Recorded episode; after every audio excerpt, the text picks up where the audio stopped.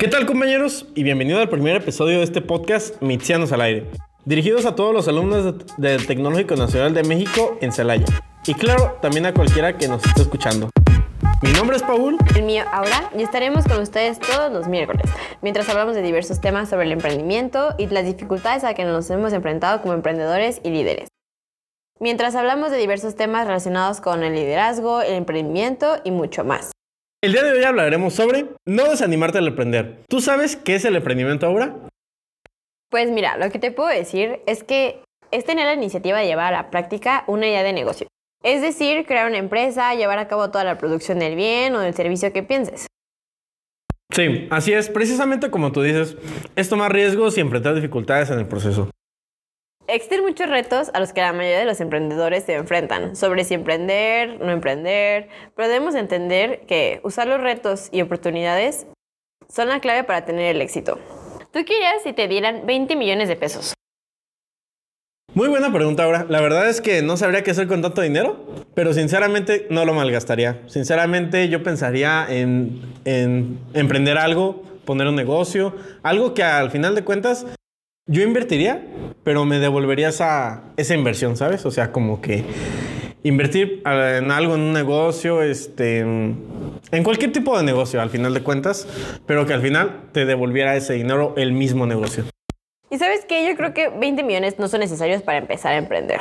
Porque puedes empezar a emprender desde... No, no sé si has visto esta chava que se compró su casa a partir de estar cambiando un pasador de cabello. O sea, yo creo que desde ahí viene el emprender, en, querer, en echarle las ganas y, y por ponerte una, una, meta y saber que vas a llegar a ella. Bueno, pensar y mentalizarte, manifestar, todo, todo eso para llegar a, a tu meta. Por ejemplo, tú dices 20 millones, yo los invierto y que eso me regrese a la inversión. Yo creo que, yo creo que todo es posible, ¿no?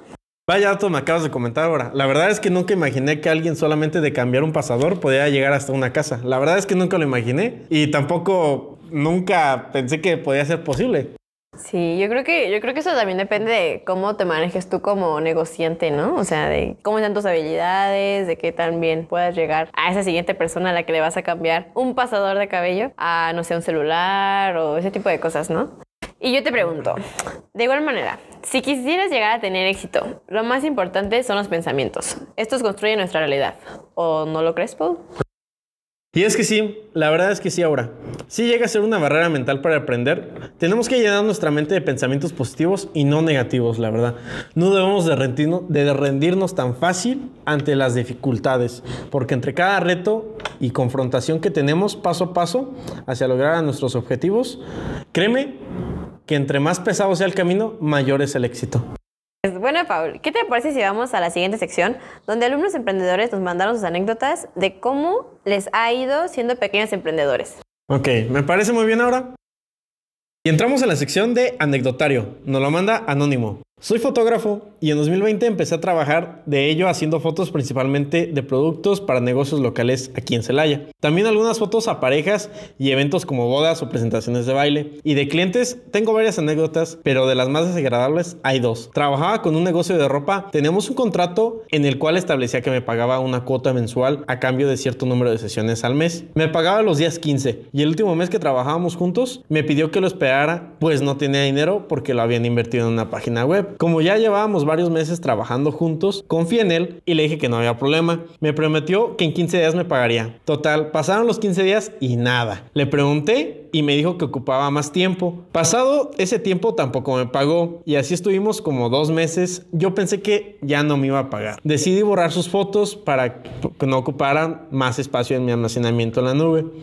Él tenía acceso a esa carpeta en la nube, entonces se dio cuenta que las borré y hubo un problemilla por ahí. Me dijo que era mala onda de mi parte y mala fe que haya quitado las fotos sin avisar. Me dijo más cosas, pero la verdad no recuerdo qué más me dijo. Yo le dije que ese almacenamiento era para clientes que sí pagaban y le había avisado que debía descargar las fotos desde que se las entregué. El problema siguió y me pedía las fotos, pues eran fotos de meses de trabajo. Era un catálogo de productos completo y pues yo tenía un respaldo en un disco duro. Le dije que en cuanto me depositara se las podía pasar. No tardó ni cinco minutos en depositarme, o sea, el dinero lo tenía, pero las ganas de pagar no.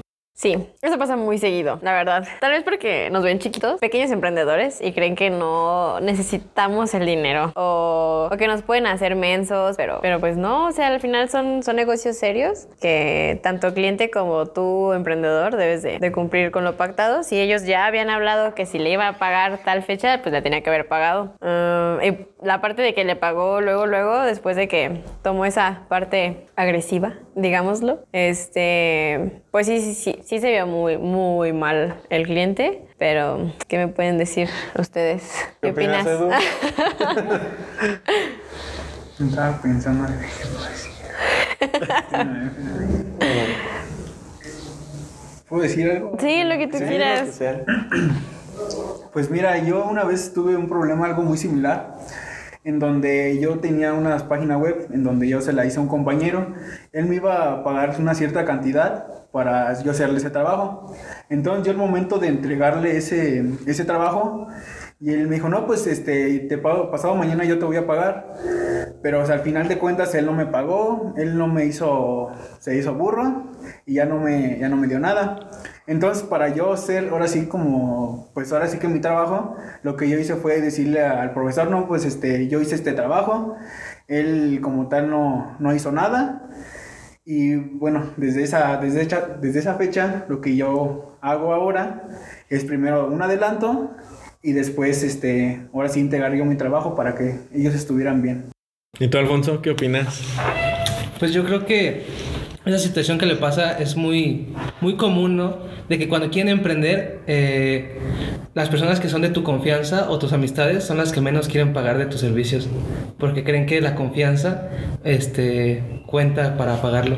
Sí, eso sí. Por ejemplo, a mí me ha pasado que me encargan trabajitos y este 14 de febrero me pasó que me encargaron como un llaverito de la fecha de cuando se hicieron novios y era una amiga.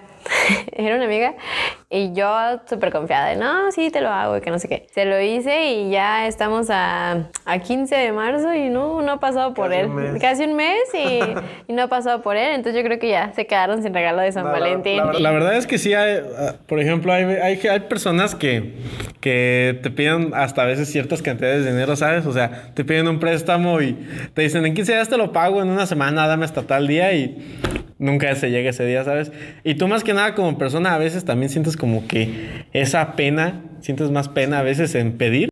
En, en cobrarles más que nada que pues ahora sí que te paguen, ¿sabes? O sea, como que bueno, ya me pagaste, pues ahora le chido, pero en, si no los si no te han pagado, o sea, te da pena cobrarles, o sea, sientes más pena tú en cobrarles que ellos. Y luego más en este caso cuando son amigos. Sí, la verdad es que sí como que daña un poco la amistad, pero Sí, se daña bastante la amistad, ¿eh? Esta chava que te cuento ya nunca me volvió a mandar mensaje.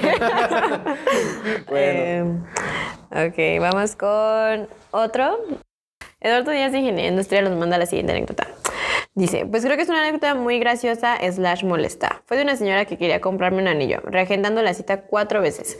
La última vez me pidió que cambiara de lugar de entrega. Lo hice y aún así me canceló. En fin, me mandó mensaje diciéndome, no se enoje, tenga más paciencia. Sí que si quiere el anillo, pero no es accesible. Siendo que cuatro veces me acoplé sus horarios y posibilidades, porque aparte le bajé como un 15% al precio. La verdad es que sí. O sea, sí, este, pues qué mala onda de la señora, ¿no? O sea, creo que al final de cuentas el interés se debe notar. O sea, si tú, por ejemplo, quieres, realmente quieres ese producto, creo que pues sí te das el tiempo, ¿no? El tiempo y si tienes también el dinero, directamente vas y lo compras. O sea, no, no es como que llevar este, ¿cómo se le puede decir? Eh, pausas, trabas, ¿sabes? Este, para hacer eso. Simplemente, si tienes ganas de ese producto, simplemente vas y lo compras. O sea, no es de que. No que. cambiando fechas, Ajá, estar cambiando fechas. Poniendo así. peros. O estar seguro de que tienes el dinero para cumplir. Ajá. Así de fácil. Sí. O sea, a que nos ven chiquitos y ya creen que nos pueden hacer otra vez. No, sí. Pero en la parte del dinero, ¿no? De, de ay, joven, me lo está dando muy caro. No, o sí. ese tipo de Una vez, una vez alguien me dijo: si vas a comprar algo que vale 10 pesos, ten 20 pesos. ¿Sí me entiendes? O sea, gastas 10, pero te quedan 10. O sea, no tal cual no te descapitaliza, ¿sabes? Y creo que pues es algo muy, muy cierto, muy real. O luego la parte de, no se enoje, Tenga más paciencia. Ay, doña, si, si fuera ella, estaría súper enojada. Te lo aseguro. Te lo aseguro. Bueno, y continuamos con Katia Naomi Guevara Hernández de Gestión Empresarial. Dice esto. Bueno, pues una experiencia que tuve fue mi primera exposición de mi negocio. Fue en el año pasado. Técnicamente mi negocio no tenía mucho tiempo. Yo no sé, me esperaba un poco de gente y así pues la verdad es que no hubo mucha. Y en el evento hubo muy poco anuncio. Técnicamente los negocios que íbamos fuimos los únicos que anunciamos. Nadie más, ni siquiera los anfitrio- anfitriones. No había carteles afuera que dijeran, oiga, aquí hay, una, aquí hay un evento de negocios de emprendedores. O sea, lo que me gustó de eso fue el stand que estaba baratísimo, pero parte de la gente, creo que solo hubo familiares y amigos de los que estaban ahí exponiendo su negocio. Y también porque hubo un evento de baile. Porque creo eso fue lo que me hizo que viniera más gente. Me quedé un poco decepcionada para hacer mi primera exposición, pero me fue bien. Pero la verdad es que me esperaba más gente y no sé, también más difusión por parte de los que hicieron el evento, pero pues en general todo bien.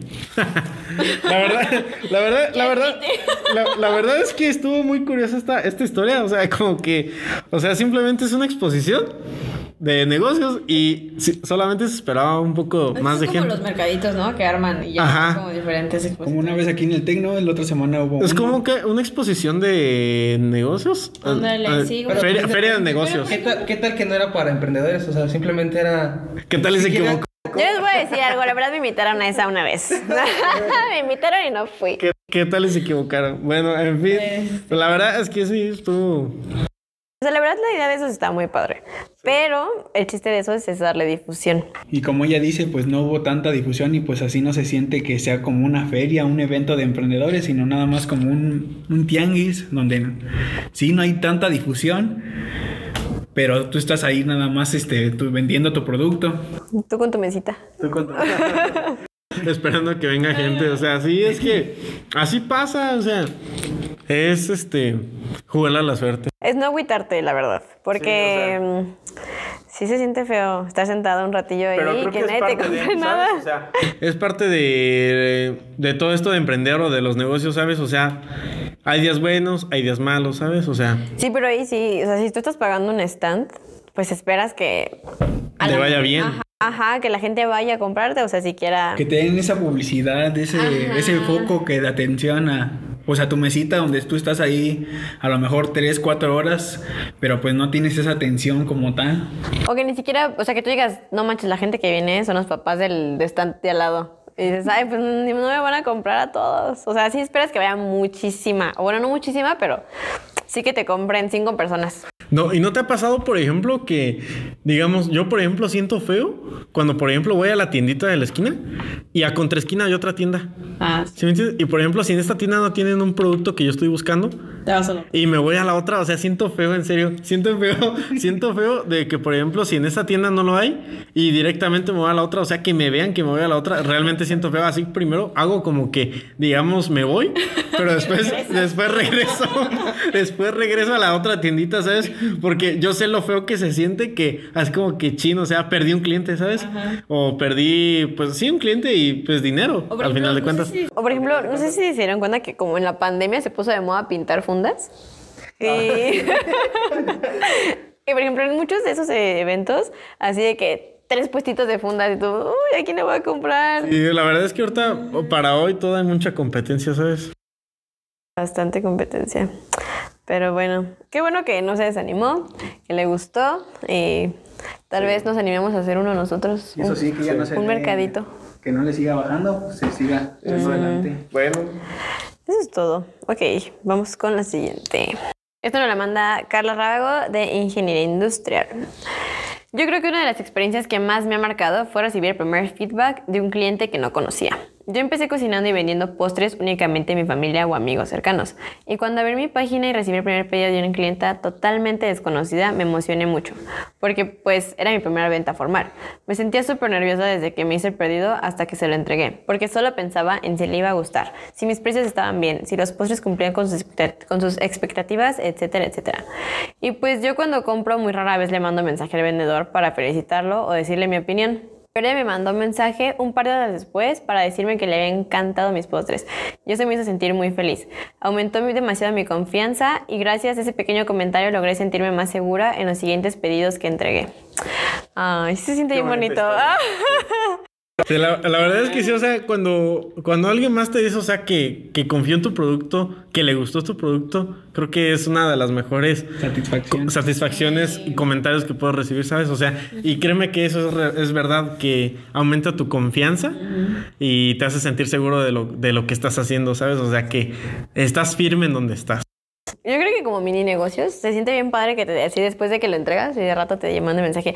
Ay, oye, es que le encantó, que está súper padre, te voy a recomendar. Como que te da más energía así como. Ajá, "Ay, me- me gustó, Le voy a echar sí. más ganas de. Sí, le voy a echar más ganas, más salir adelante. Porque sí. Sí, sí, sí, sí, sí, cuando te mandan mensajitos así de que, ay, no, es que me encanta. Y tú, uy, qué padre. o una vez me pasó que una amiga así ocupaba, era como para una, eran unas tazas personalizadas para pedir ser padrino de bautizo, algo, algo así. Eh, que se las habían entregado mal en, en otro lado. Y así que, oye, por favor, los ocupo para hoy, al- hoy en dos horas. Y yo, no, pues sí, sí tengo chance. Y se las hice y de rato, ay, no, que muchas gracias, les encantó. O sea, no que demerites al otro negocio, pero sí dices, ah, pude hacerlo bien. Pude hacerlo bien aunque tuve tres horas de, de tiempo. Y como que eso dices, ah, Que al Soy final, de, bueno. al final de cuentas valió la pena todo el tiempo invertido. Y pues, ¿por qué no? O sea, también de tu capital. Sí. O sea, es parte de, de un negocio. Y con esto finalizamos el episodio de hoy. ¿Qué te pareció, Aura? Pues definitivamente tenemos grandes emprendedores entre nosotros. Hay que seguir innovando y, aventan- y aventarse sin importar qué. La verdad es que sí tienes toda la razón, Aura. Después de ver todo esto de ideas emprendedoras y de negocios, me, dio, me dieron ganas de abrir mi propio negocio y que sean de dulces, ¿sabes? Me gustan mucho los dulces. bueno, y con esto concluimos nuestro primer episodio. Espero que les haya agradado mucho. Nos escuchamos hasta la próxima semana. Soy Aura. Yo soy Paul y esto fue al Aire. Aire.